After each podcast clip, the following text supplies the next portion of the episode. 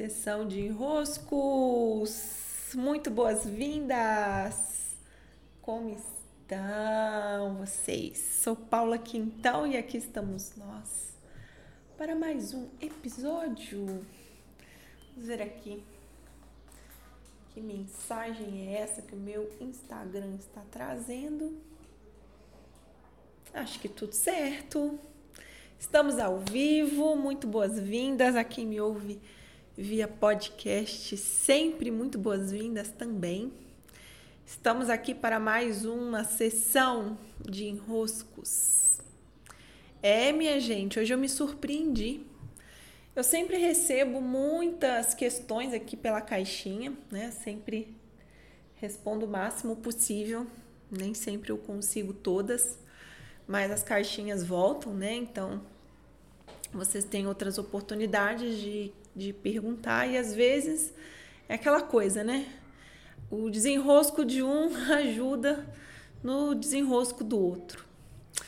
Pois é, gente. Só que eu me surpreendi de ontem para hoje porque eu recebi muita, muita questão. É. Então eu sinto que é hora de falar sobre um tema que eu tinha reservado de falar sobre ele mais lá para frente, sabe?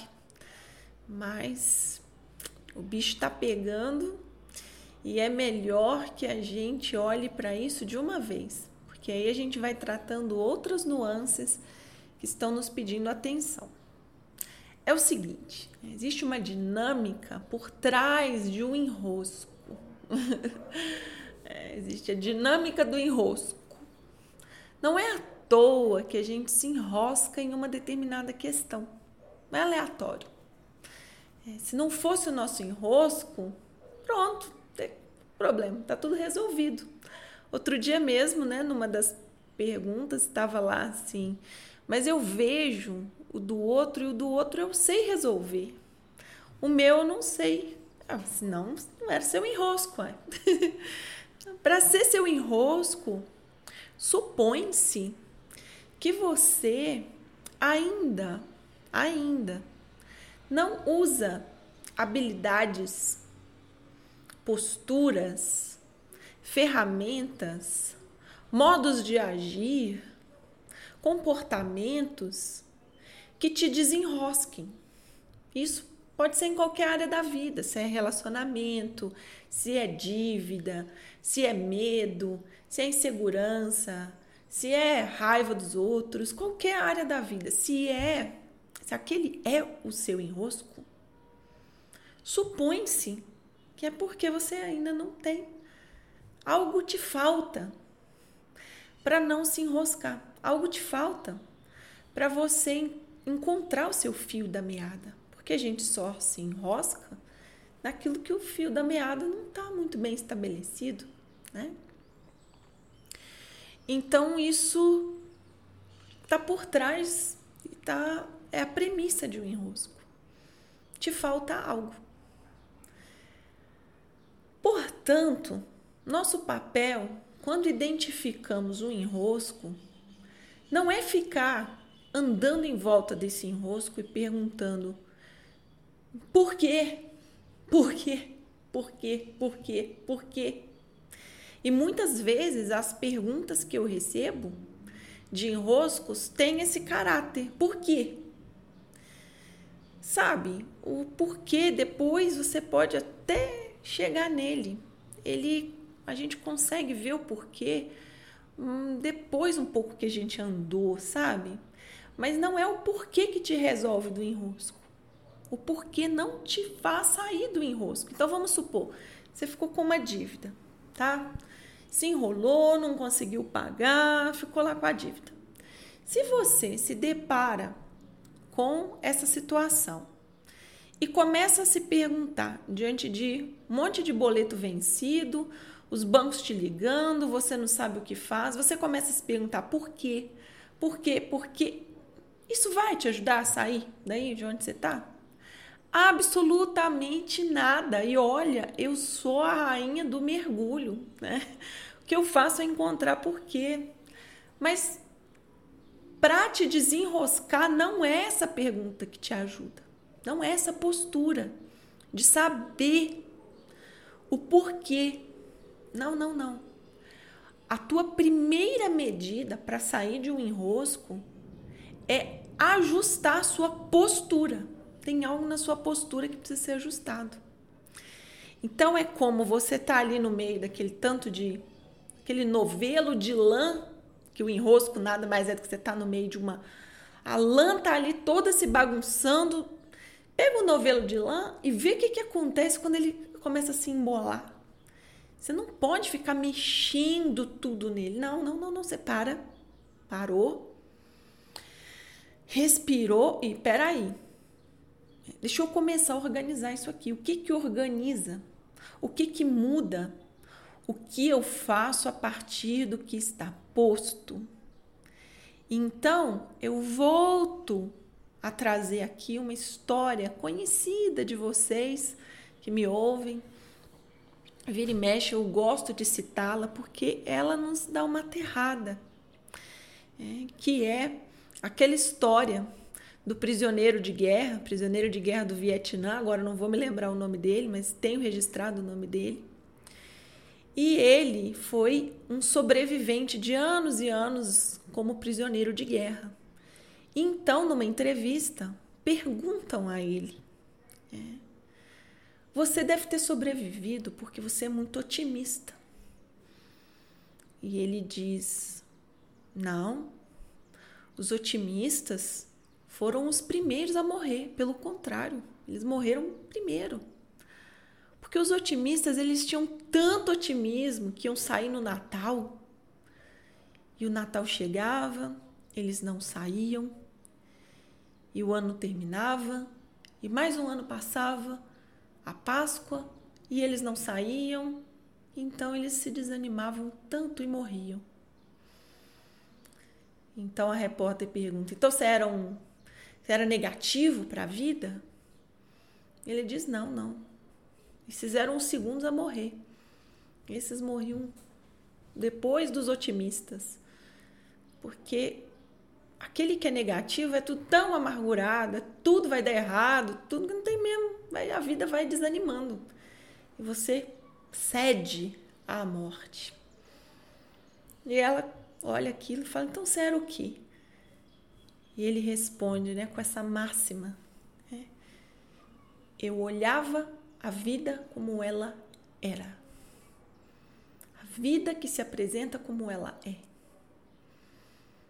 Essa grande sabedoria, para nós aqui nessa dinâmica do enrosco que hoje eu estou esmiuçando, é muito válida porque quando nós estamos enroscados em alguma questão, essa questão é nossa, então estamos mesmo legitimamente enroscados naquela questão, que nos escapa é estar aqui como a vida é. Então, peraí, é dívida, que é o exemplo que eu estava tratando, né? É dívida. O que eu faço a partir disso? pouco tempo eu estava a caminho de Bitipoca e tínhamos aí dois caminhos para se fazer para chegar lá. Escolhemos um deles. Escolha ruim, porque o caminho estava com muito barro e nós atolamos. É. Tava lá atolado. Eu olhei aquilo e falei: é, se esse carro não sair daqui, a gente vai ter que. Ou a gente vai ter que ir andando até a comunidade, que estava faltando lá uns 12 quilômetros. Falei, ah, sou peregrino, 12 quilômetros, uma hora chega, né? Passar a noite aqui que eu não vou. Também tinha essa opção, passar a noite aqui. Ou aparecer alguém fazer um resgate. Vamos ver se aparece alguém. Vamos esperar, vamos dar um tempo aí. Uma hora. Se não aparecer ninguém, a gente começa a andar. A situação é essa. Então, se eu começo a me perguntar ali, por quê? Por quê? Por que atolou? Por que eu não escolhi outro caminho? É, ou então começa a ficar positiva demais. Não, vai acontecer aqui, o carro vai secar essa lama. É, eu vou desatolar. Ou negativa demais, começa a reclamar também. Não, é o que é. Olhando o que é, o cenário como ele está posto, em qualquer situação de enrosco você começa a lidar com a realidade dos fatos. Peraí, não, então é isso aqui que está acontecendo? Com base nisso, eu já aterrei, eu já estou no presente, eu já, eu já. Que acontece quando eu me pergunto, com base nisso que eu faço, eu convoco, eu convoco as minhas forças. Eu não estou dizendo que o enrosco é exatamente o fato de, naquele ponto do caminho, nós não termos recursos. Se você passa a supor que sim, eu tenho recurso. Qual é o recurso? Se você passa a convocar o recurso, ao invés de estou enroscado com essas dívidas que não acaba nunca, esses boletos que eu não consigo pagar, com esse atoleiro que eu tô, se eu convoco o recurso, eu estou, portanto, mais aberta a receber, perceber que eu tenho recurso para lidar com aquilo e tomar uma ação para organizar aquele novelo de lá onde está ficando tudo enroscado. Agora, se eu fico muito no porquê, que acontece muitas vezes aqui, e quando eu respondo um enrosco, né, você às vezes recebe o recurso. Vou te falar, essa minha sessão de enroscos aqui, se vocês estiverem atentos, ela vale ouro é, falo isso sem vaidade. Vale ouro mesmo. Se você estiver atento, vale ouro. Mas às vezes você recebe o recurso e você quer continuar enroscado, você joga aquele recurso fora e você nem faz nada com ele. Então, o que, que tem aqui? O que, que de fato está acontecendo? Que recurso me falta? Então você convoca o recurso, você convoca a solução. É, passei uma noite, uns dias, dê tempo para o tempo te mostrar alguma coisa, esteja atento ao que a vida te mostra, ao que se apresenta para você, para então você dar os seus próximos passos. É, dar os seus próximos passos. Que bom que a Simone já disse aqui que vale ouro mesmo, que não fico só eu sozinha. Mas vale mesmo. É por ser eu, não mas é estar atento ao que você recebe de recurso. Vamos ver como isso bate aí, né? A dinâmica do enrosco pode ajudá-los. Essa foi nossa sessão de enroscos de hoje. Começando fevereiro, dia de Iemanjá, muitas águas.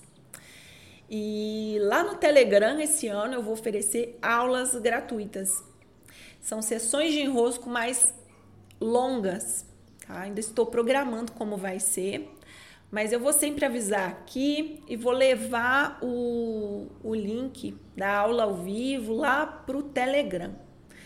Então eu quero que vocês estejam lá no Telegram, no Jardim Secreto de Enroscos, ok? Caixinha está aberta, sempre muito bom estar aqui com vocês. Encontro vocês por aqui no Instagram, por aqui também via Spotify, no Telegram, no blog que está sendo recuidado, reorganizado. A Bianca Graça está atualizando ele para mim, para esse ano ele ficar bem lindinho, com os meus posts todos lá e sempre uma alegria recebê-los e poder de alguma maneira contribuir. Né? Esse é o meu papel. Eu tenho mesmo essas habilidades, esse corpo de habilidades eu tenho. Né? Você me traz uma questão, eu mergulho, coleto algo, organizo e entrego. É esse o meu movimento em tudo que eu faço na vida, então aqui estou, estou eu. Beijos a todos e até.